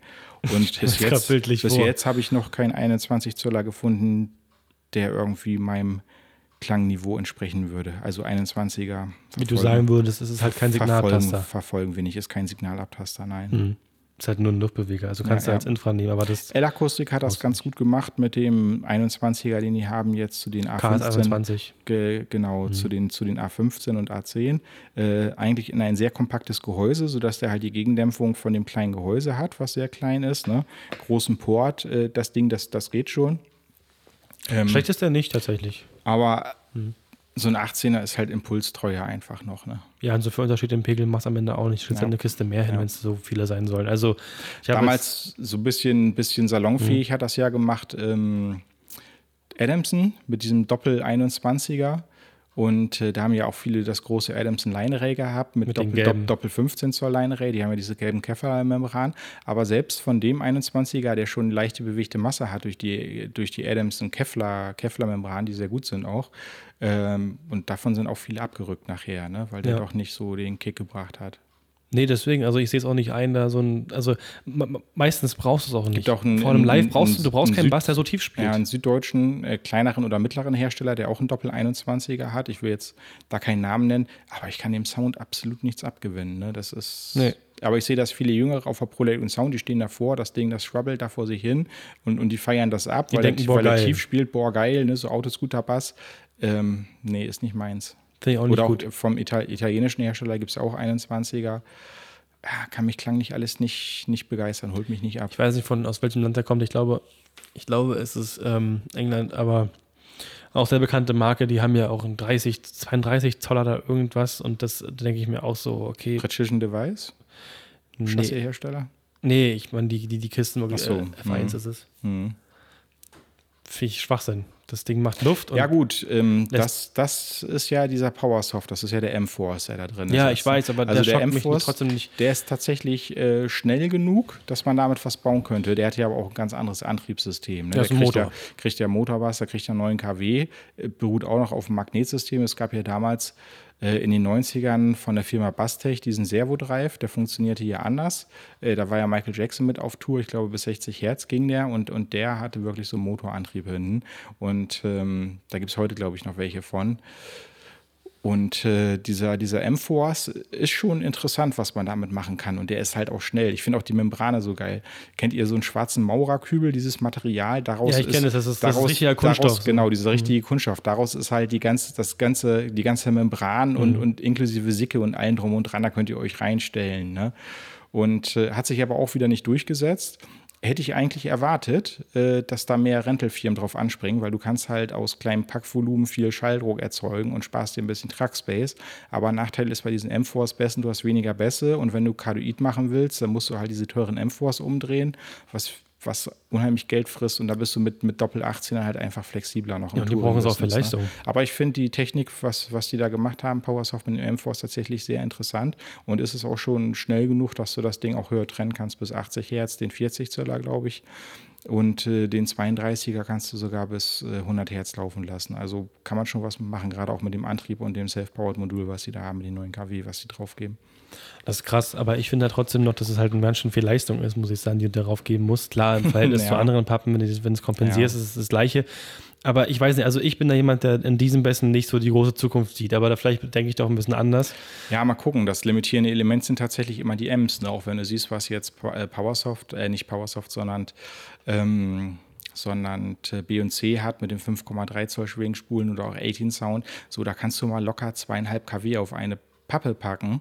Du musst aber einfach eine Endstufe haben, die das vom Netzteil auch noch schafft. Ne? PowerSoft mhm. hat ja diese X4L. X, X4L. Äh, ja, dann musst du aber auch wieder einen Neutrik-Steckverbinder dafür haben, der diese Leistung ab, ab kann. Der nicht wegschmilzt. Und, und, dafür ist eigentlich sogar auch schon das, das 4-Quadrat-Kabel dann zu dünn. Ne? Da musst du schon mit anderen Querschnitten wieder arbeiten. Das ist Oder schon, die Spannung und, und hochsetzen. Dafür, dafür ne? gibt es gar keine, gar keine Steckverbinder. Ne? Das nee. ist. Ich meine, der NL4 ist ja auch schon mittlerweile ziemlich alt. Und tatsächlich ist es so, der hält 55 Ampere, glaube ich, Spitze ab aber teilweise geht er wirklich noch mehr rüber, als da eigentlich aushält. Deswegen, ich bin, bin gespannt, wann mal ein neuer Steckverbinder kommt oder wann eine Version kommt, ja, die ja. noch stromfester ist, weil wir kommen wirklich langsam in eine richtige Schwelle, wo es immer mehr wird und wo der Steckverbinder mhm. wirklich am Schwitzen also oder Schmelzen ist. PowerSoft verkauft die, die X4L, ja, aber dann doch lieber die, die X8 nehmen und dann ähm, Brücken, auf, wenn du es brauchst. Auf, auf vier oben verkabeln das Ganze, ne? anstatt ja. dann diese immense Leistung da nachher an zwei oben rausziehen. Nee, ich würde sowieso immer noch mal eine Schuppe mehr ziehen. Also ist, bin ich sowieso der Fan von mittlerweile. War auch mal eine Zeit lang anders, aber hat sich wieder geändert. Äh, auch wegen der Betriebssicherheit. Hm. Ist einfach so. Ja, wer hätte gedacht, noch vor, vor fünf Jahren, dass wir irgendwann mal Endstufen haben, die 8 mal 5 kW haben. Ne? Das ist halt schon krass. Drehstromnetzteil, das ist schon krass. Das ja. ist halt wirklich krass. Und ich war ja noch dabei, als ich, ähm, also ich habe damals die Schulung mitgemacht, als Ammonia gerade neu war. Und, also was heißt neu, aber halt mit den, mit den X-Serie, hier kam die X-Serie gerade auf den Markt. Und da wurde von Edelmatt dahin geschickt ähm, zu Lauser und Fohl und da habe ich auch ein bisschen mitgemacht mit der, mit der PC-Software und so weiter. Und da kam die X-Serie neu raus. Und da war auch wirklich der italienische Entwickler da vor Ort und so weiter. Mhm. Ein total heller Kopf und total crazy drauf, der Typ, aber super lieb. Gibt es auch ein Video bei YouTube von. Und da haben die auch ganz krasse Demos gemacht. Das war, ich will nur ein Beispiel mal erzählen. Da haben die an einer X8 äh, an einer, äh, nee, eine X4 war das, haben die halt einen 50 Hertz Sauerton raufgegeben und haben mit dem Speaker und Ausgang von dieser Endstufe äh, die nächste Endstufe mit Strom gefüttert. Hm. So. Und das haben die halt gemacht. Und dann haben die die auch von 50 Volt bis 500 Volt gefahren, wo schon die erste Reihe, die erste Stuhlreihe, die er sah, schon zurückging, weil sie Angst hatten, dass das Ding da hochfliegt. Und der hatte an seinem riesen äh, ähm, Spannungsregler wie so ein verrückter Wissenschaftler gedreht und hat sich ja. gefreut. Das war schon sehr beeindruckend. Ähm, ist aber auch schon boah, auch schon vier Jahre. Ja, die sind schon, sind schon alle enorm hochgezüchtet heutzutage, die M's. Ne? Die halten aber geht. auch alle nicht mehr so lange. Äh, wie so eine alte Makrotechnik. Nee, ist die spielt noch so. in 50 Jahren. Ist so, die spielt noch in 50 Jahren. Die Endstufen, ja. die heute alle auf dem Markt sind, die machen nicht so mhm. lange wie die Dinger. Vielleicht mal die Caps austauschen, ja. aber dann war es das. Mehr ja. muss das nicht machen. Ne? Ja, ähm, ich habe noch tatsächlich zwei Fragen hier eine Frage hast du eigentlich schon so halb beantwortet, vielleicht kannst du ein bisschen mehr darauf eingehen, und zwar, ob äh, Hornlautsprecher geplant sind. Ja, da wird noch was kommen. aber ähm, fragt mich nicht wann. Keine Ahnung. Äh, Machen wir auch einen Punkt hinter, ja? Das ist eine Entwicklung. Kommt es wird, was. wird wahrscheinlich auch zwei Größen kommen: ein kleines, kompaktes und ein großes Männer-Top-Teil. Für auf die Fresse Musik. Auf die, richtig auf die Fresse, wo wir uns einfach mal messen wollen, was geht da. Wo wir einfach mal zeigen, wir Ja, können ja. auch Points. Das wird wahrscheinlich kein Top-Teil, was man in riesen Stückzahlen verkauft. Also ich denke, das kleinere, kompaktere verkauft man, verkauft man äh, mehr nachher. Das, das ist salonfähiger Mhm. und, und kann mehr im Alltag gebraucht werden. Aber bei dem anderen, bei dem Großen, da wollen wir einfach mal gucken, was geht. Das wird wieder so eine, so eine geile Scheiße. Das wird einfach nur, wir gucken mal, was wir Genau. auch aus Points rausholen können. Ich bin sehr gespannt, wir alle sind sehr gespannt und natürlich werdet ihr auch immer von mir informiert, vollkommen klar. Ähm, dann hat noch jemand gefragt über Instagram, sind neue HDSP-Endstufen geplant? Zum Beispiel eine reine Bass-Endstufe. Da kann ich, denke ich mal sagen, zur Bass-Endstufe wahrscheinlich nicht. Warum auch? Ähm, nee, die hat ja 2,4 kW. Also tatsächlich hätte ich gerne ein Modul, was stärker ist, was irgendwie 4 kW an 4 Ohm macht. Das wäre ganz schön. Aber ähm, ich sage es ja offen, die, äh, wir bauen zwar die Endstufen, aber wir kaufen vorgefertigte Module, wir montieren das hier alles zusammen. Wir haben auch einen anderen Zulieferer für die DSP-Elektronik, äh, aber wir sind jetzt nicht die Entwickler dieser Class D Schaltnetzteil Endstufenmodule da drin. Und äh, die kaufen wir von Pascal Audio aus Dänemark zu.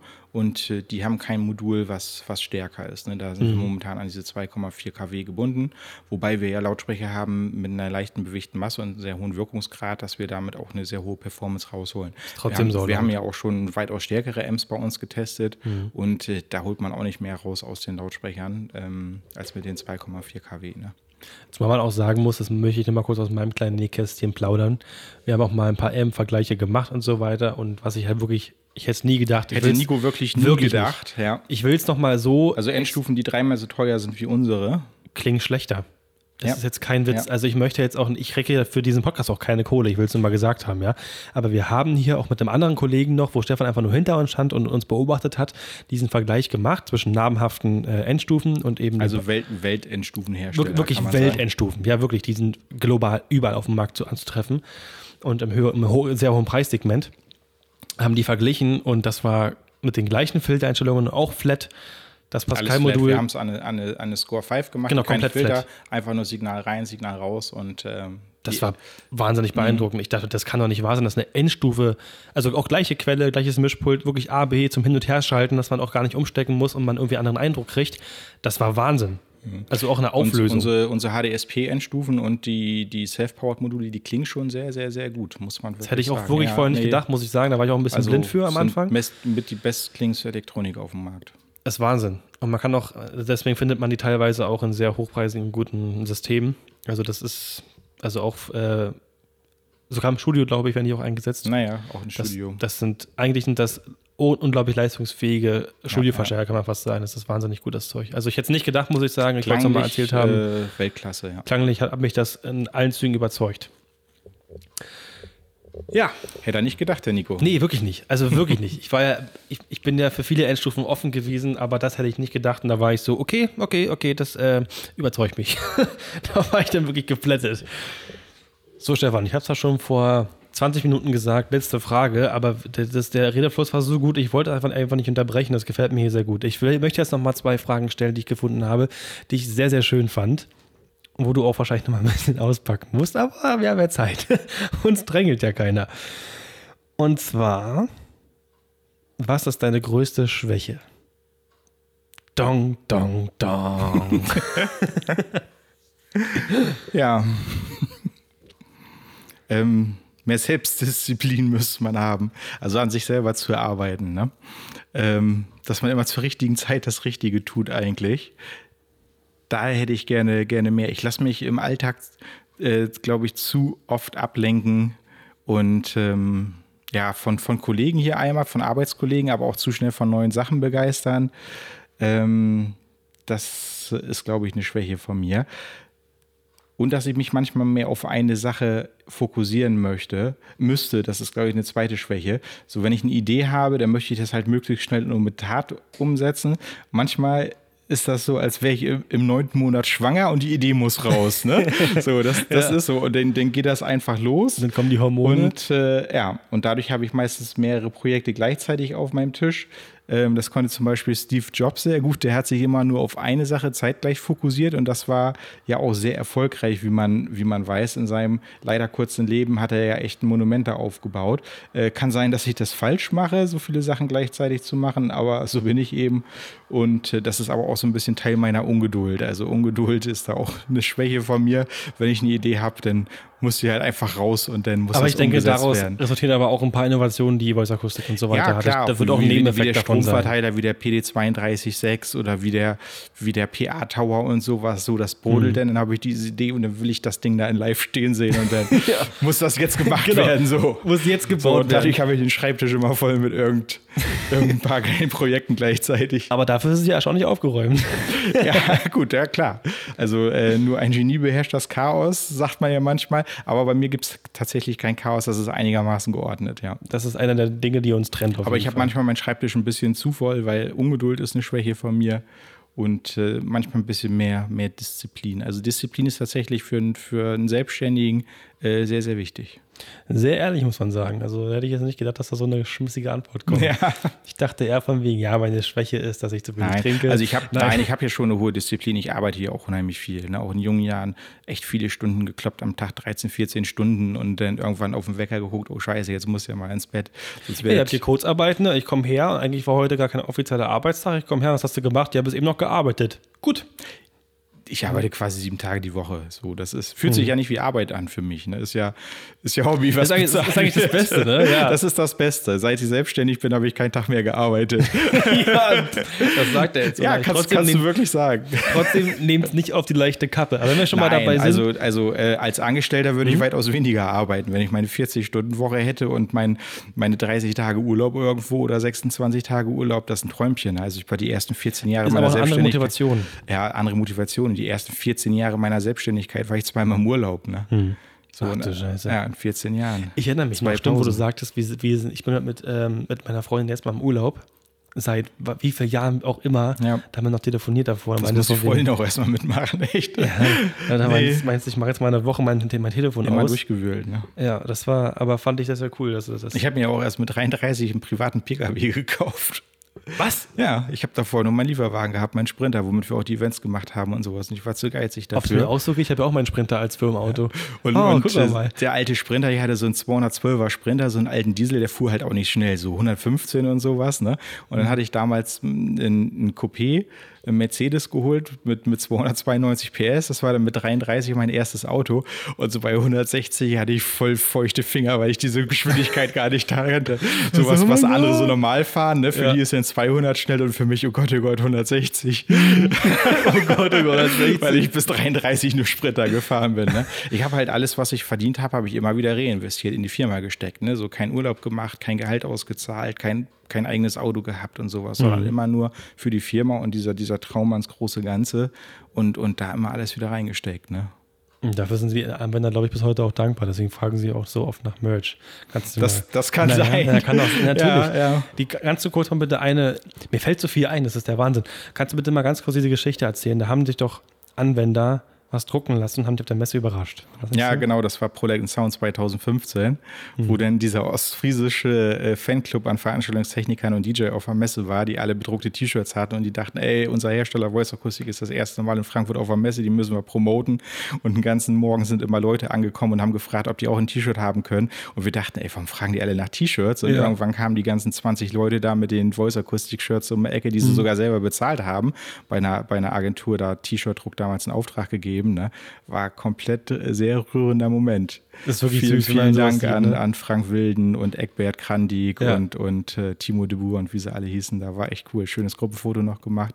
Das war schon geil. Also wir haben schon das ist schon äh, sehr, cool. sehr treue Stammkundschaft und teilweise echt schon Fans. Ne? Also bin ich sehr dankbar für, muss ich sagen. Und auch, äh, die über die ganzen Jahre dabei sind. Auch zum Beispiel in unserem Schweizer Vertrieb, da Reto Streit, BCM Veranstaltungstechnik, seit 2007 einer unserer erster Kunden und, und immer noch voll dabei und echt amtliche Firma von geworden. Und das macht schon Spaß, die so betreuen zu dürfen, sage ich mal. Das ist ja keine, keine Selbstverständlichkeit, sondern äh, ist ja ein Privileg, was man sich mhm. erarbeiten musste und wofür ich aber auch sehr, sehr dankbar bin. also was zu kriegen ist schon wirklich wirklich schön. Also ja, der Moment, ja. wenn man wenn man realisiert, dass das wirklich auch von Herzen kommt, dass das ankommt, mhm. was man da macht. Ja, wir nehmen halt schön. jeden ernst, ne? ob das Kleine sind, auch die Kleinen werden irgendwann mal zu den Großen. Ne? Mhm. Äh, war auch heute, äh, heute war jemand hier, ähm, Julian hieß der, Julian Engels, glaube ich, hatte vier Stunden Anfahrt.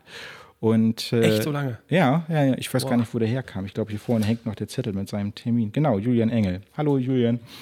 und äh, er sagte auch, äh, ich bin bei euch, weil ich das Gefühl habe, dass ihr der Einzige seid, der mich ernst nimmt. Ne? Der ist 17, er hat gerade sein Gewerbe angemeldet. Mhm. Und ähm, das ist ja schwer, mit 17 Gewerbe anzumelden. Er sagt, hat ein ja. halbes Jahr gedauert mit Amtsgericht und, und, und Vormundschaft der Eltern, ein drum und dran. Will aber gleich auf Qualität setzen und äh, ist jetzt vier Stunden heute zu uns gefahren bei schönstem Wetter, um hier die Lautsprecher in Dörfwerden zu hören. Ne? So, und das ist natürlich toll. Ich würde mich auch sehr freuen, wenn wir den als, als Kunden kriegen, den Julian, weil ich den gerne die nächsten Jahre begleiten möchte und auch mit meinem Know-how und dem Wissen und sowas ein bisschen unter die Arme greifen, weil ich sehe das immer so, wenn es unseren Kunden gut geht, dann geht es mir auch gut und die können mich auch in allen Fragen anrufen, ob zum, zum Unternehmen zu steuern, zu sonst irgendwas, zu Lichttechnik, zu Tontechnik. Wir haben halt hier auch mit unserem Team geballtes Wissen und, und wir greifen da unseren Kunden sehr gerne unter die Arme, weil ja, wie gesagt, wenn es ihm gut geht, dann geht es uns auch gut. Und äh, das macht Spaß, die einfach so über, über Jahre, teilweise jetzt schon Jahrzehnte, kann man sagen, äh, wachsen und gedeihen mhm. zu sehen. Und das eine ist Hand einfach so eine, andere. eine Hand wäscht die andere und das ist einfach so eine, so eine Erfolgsstory dann. Ne?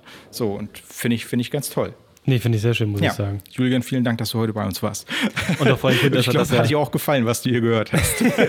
Die Frage wollte ich gerade noch stellen, aber ich dachte mir so, hm, ich kann es mir ja schon denken, wie seine Reaktion ja, er, darauf war. Er war sehr baff. Also ähm, wir fingen ja an mit Alea und den Score und Swerverbass und sowas und irgendwann mhm. guckt er mich an und hat gesagt, es stimmt wirklich, was man sich erzählt. ist ja geil. Also kommt, kommt mal hierher. Ja, es, es stimmt wirklich, was man sich erzählt. Ja. Und ich sag's noch mal, weil es wirklich so viele geschrieben haben und ich glaube, dass auch die, die es geschrieben geschrieben haben, die erste Folge nicht ganz bis zum Ende gehört haben.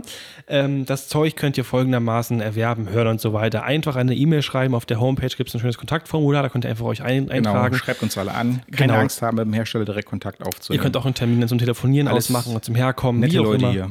Genau. Also ihr werdet das Zeug nicht bei Thomann finden und so weiter. Die, ähm, das könnt ihr direkt alles hier erwerben. Deswegen ganz entspannt, keine Angst haben, die genau. anzuschreiben. Die beißen nicht. Das geht über ausgesuchte Händler oder über uns, weil genau. die kleinen Händler, die können da bessere Beratungen liefern. Ja. Richtig. Jetzt möchte ich wirklich, pass auf, jetzt habe ich noch so eine Abschlussfrage, die passt so richtig gut. Du bist, seitdem du 18 bist, selbstständig. Mhm. Der, der heute hier war, hat sich gerade angemeldet, möchte gleich auf, auf Qualität setzen und äh, fängt praktisch gerade an, seine Firma an den Start zu bringen. Was würdest du den Leuten mit auf den Weg geben, die gerade anfangen, ihre Firma zu gründen und die jetzt auch in dieser Branche selber einsteigen wollen? Setzt von Anfang an auf Qualität. Von Anfang an. Von Anfang an. Weil langfristig setzt sich Qualität immer durch. Das siehst du mit, mit jeder Marke, irgendwie die Weltbrands oder sowas. Ähm, Qualität ist immer wichtig und ihr wollt ja eurem Kunden eine vernünftige Dienstleistung anbringen. Das ist ganz einfach. Wenn ich zum Beispiel zum Zahnarzt gehe, dann will ich auch, dass der professionelles Werkzeug hat. Und so ein Zahnarztbohrer kostet nun mal 800 Euro und so ein Obi-Bohrer kostet 1,20 Euro. Und ich will nicht, dass der mir irgendwie mit billigem Werkzeug im Mund rumfuchtelt. Ne? Da muss ja auch Profis dafür haben. Und genauso ist es auch, wenn ihr irgendwie eine, eine Beschallungsanlage anbietet, wenn ihr eine Hochzeit macht oder was auch immer. Die Leute, die zahlen da Geld für und, und äh, der Endkunde, der kann manchmal den Unterschied nicht ausmachen, aber ich finde, wer für eine professionelle Dienstleistung ein Gehalt kriegt und, und äh, abkassiert, der muss auch seinem Kunden einen gewissen Standard bieten und einfach Qualität liefern. Das, das ist wichtig. Und ich glaube, dass sich Qualität, heutzutage gibt es ja keine Lücke mehr im Markt. Ne? Dienstleistungssektor ist voll, die Produkte, äh, gibt es wie Sand am Meer. Und äh, ich bin da immer sehr gut mitgefahren. Ich habe mich ja mit 18 selbstständig gemacht, habe auf Qualität gesetzt, habe mich positiv abgehoben von meinen Anwendern, habe aber auch von vornherein gleich in meiner Dienstleistung damals schon auf guten Service, schnelle Kommunikation Wert gelegt, vernünftiges Auftreten und alles. Und äh, Qualität zahlt sich immer aus. Ist am Anfang teurer, verdient länger Geld, ist besser, ist betriebssicher, macht einfach mehr Spaß mitzuarbeiten, ne? wenn man weiß, man hat was Gutes in der Hand. Das ist ja mit allen Sachen so. Ein guter Handwerker braucht gutes Werkzeug. Genau. Ja, ich habe in mein, meiner kleines kleines Beispiel. Ich habe in meiner Jugend geangelt und äh, habe da vor ein paar Jahren wieder als Ausgleich mit angefangen und habe mir eine neue Angelausrüstung gekauft und dann kostet so eine Angelrolle halt 130 Euro. Du kriegst auch eine Rolle für 15 Euro oder 20 Euro. Und dann sagte Jennifer, fängst du damit jetzt andere Fische mit der teuren Rolle? Ich so, nein, aber wenn ich keinen Fisch fange, dann freue ich mich über diese, diesen tollen seidigen Lauf, diese Angelrolle und weiß, ich habe ein geiles Stück Technik in der Hand. Es macht halt einfach mehr Spaß damit ja, zu angeln, genau. als wenn du so ein Ding hast, was an der Route rumeiert und nicht ausbalanciert ist und sowas. Ne? So, und, und Qualität macht halt Freude. Ne? Das, das hm, ist, ist so. wirklich so. Das ist so. Qualität macht Freude, man ist stolz darauf, dass, dass man das erreicht hat, sich das anzuschaffen. Äh, man, man, hat, man hat einen Wert, qualitativ hochwertige Firmen produzieren die auch meistens nachhaltig, abgesehen jetzt mal von der Textilindustrie, um ja. denen da noch mal einen reinzudrücken, also was die da für Margen aufrufen und unter welchen Bedingungen die da in Bangladesch Markenklamotten. Das ist assi, wirklich assi. Das, das ist, das ist assig, das ist richtig ja. assig, was da in der Textilindustrie passiert. Ne? Aber sonst ein, ein, vernünftiger Hersteller, der Qualität liefert, der produziert auch anständig, der zahlt seine, seinen Leuten vernünftige Gehälter und sowas. Und äh, ich habe da mal ein gutes Gefühl bei. Da kommt es ja auch, ich meine, ich sage so komisch wie es klingt, da kommt es ja auch von Herzen. Es ist wirklich so, da ist es nicht von wegen, wir schmeißen es auf den Markt. Ja, und wie du ja. schon sagst, dann wird wirklich die ganze Firma gut durchbezahlt. Die haben alle Lust, Lust, Lust auf ihre Arbeit, die stecken da auch wirklich Herzblut mhm. rein. Und so wie du auch sagtest, haben letztens ein paar Sachen gedreht, ähm, du willst ja auch, dass deine Mitarbeiter die Lebenszeit wirklich damit verbracht haben, mhm. zu schrauben, zu bauen und so weiter, dass die noch weiterhin damit glücklich sind. Ja. Dass die dann was davon haben. Nachhaltig, genau. Genau. Das ist der Punkt. Ja, steckt einfach Lebensarbeitszeit in so einem, so einem Produkt drin. Ne? Es läuft nicht irgendwo vom Band, wird lieblos zusammengetackert von Leuten, die nee. vielleicht gar nicht wissen, was sie da bauen. Ne? Genau. Ein sehr, sehr schönes Schlusswort. Ich habe auch wirklich, muss ich ehrlich sagen, noch nie eine so lange Podcast-Folge aufgenommen, aber es wurde mir zum kein Stück langweilig. Also nee, wirklich gar nicht. Hat Spaß gemacht, ja. Wahnsinn, wie die Zeit verflogen ist. Soll ich, so mal zeigen, soll ich dir mal sagen, wie lange wir aufgenommen Na? haben? Man glaubt das nicht. Zwei Stunden 22. Nein. Doch. Kommt mir vor wie eine Stunde, Nico. Ja, ist der Wahnsinn. Ne? Krass. Und ich glaube tatsächlich auch im letzten Mal da schon haben wir aber auch, auch eine Bandbreite heute dabei gehabt. Heute von, war eine richtige Von Bandbreite. irgendwie Verbrechern aus Frankfurt die Anlage unterschlagen haben, bis Technik-Talk von Treibern und und. Wir hatten noch richtig was bei, aber ich glaube tatsächlich, dass das eine ja, sehr schöne Folge ist. Wir sogar noch ein paar Fragen hier, ne? aber das ist irre, wie lange man machen könnte. Du, aber weißt du was, habe ich mir gerade eben schon gesagt, und ich wollte gerade diesen Satz anfangen, dass wir letztes Mal schon gesagt haben, das wird nicht die letzte Folge gewesen sein. Das werde ich auch jetzt nochmal sagen. glaube ich, bin mir ziemlich sicher, dass wir uns noch mal Also, wenn, wenn, die Leute von uns nicht die Nase voll haben, dann schreibt einfach ein paar positive Kommentare, dann machen wir. Nach den Statistiken, die wir da bei Spotify auslesen konnten. wir noch mal ein bisschen. Also nach den Statistiken, die wir bei Spotify und auf der Homepage auslesen konnten, gehen wir den Leuten auf jeden Fall nicht auf den Sack und die haben auf jeden Fall Bock auf mehr und das hat mich sehr gefreut, ja, das ganze Feedback Ahnung. zu hören. Nicht, dass das irgendwann mal ist wie bei Helene Fischer, man wird erst total abgefeiert und irgendwann klappt das und dann gibt es hier. Dann sind wir der neue atemlos. Genau. Ja, dann sind, wir, dann sind, sind wir atemlos. Oh Gott, nein. Da gibt es Anti-Fanclubs, ey. Sowas gibt's hier nicht. Wir machen so uns voll Platte mit Internet, dann haben wir nur noch Hater und keine Follower mehr, Nico. Oh, das wäre dann auch ein, das wär ein anderer ja, Effekt. Das ist ein schmaler Grad, ey. Überpräsenz mm. und die ganze Sache kippt. Dann müssen wir wirklich lernen zu balancieren. ja. Oh Gott. Nee, ich nee, sagt Bescheid, wenn wir euch auf den Nerven gehen, dann lassen wir das. Dann, dann schreibt uns das gerne. Schreibt, spamt den Stefan ruhig voll. Schreibt den richtig Nein, schön, das war doof. Nico und spam Nico voll. ja, und Nico, Nico sagt dann, ey, wir lassen das. ja, genau, löscht das alles, alles doof gewesen. Nee, Spaß. Nein, äh, ich bedanke mich für jeden, der wirklich hier durchgehalten hat. Es freut mich sehr, dass das große Interesse da ist und ähm, es hat mir sehr viel Spaß gemacht. Stefan, nochmal danke, dass ich hier sein durfte. Wirklich ja, sehr, Nico. sehr schön. Danke für das leckere Essen. Man wird hier mal super versorgt. Das wollte ich auch noch mal kurz erwähnt haben in die ja, Außenwelt, dass eine man gute, sich hier gute super Grundlage gibt es hier immer. Ne? Erstmal wird ja. ein Grill angeschmissen, dann wird ein Podcast gemacht. Und ich muss sagen, von so viel Lächeln heute tut mir auch schon meine, oh, meine Muskeln im Gesicht weh. Das war eine, eine tolle Folge. Ich habe zwischendurch sehr viel grinsen müssen, auch wenn du erzählt hast. Oh, das tut schon richtig weh. Ja, ja waren ein paar Storys bei. Ja, sehr, sehr schön. Alles klar, Leute. Ihr wisst Bescheid. Wenn ihr weitere Themenvorschläge habt oder irgendwelche Anregungen, gerne an Stage. Mino, äh, warte, das war, wie war die Mail? Leute, ihr wisst Bescheid. Wenn ihr weitere Anregungen habt oder Fragen oder irgendwelche Themenvorschläge, dann schreibt uns gerne eine Mail an podcast.stage223.com oder gerne über die Direct Message über Instagram, Facebook und all den anderen Plattformen, auf denen wir uns so tummeln. Wie gesagt, nochmal vielen Dank. Ähm, weitere lustige Videos findet ihr auch bei Stage223 auf dem Kanal und ich kann schon mal spoilern, dass im Hause Voice auch irgendwie schon mal irgendwas in Planung ist und wir was Cooles gemacht haben. Alles klar. Vielen Dank fürs Zuhören, Leute. Und bleibt gesund in dieser Zeit. Genau. Macht's gut. Tschüss. Ciao.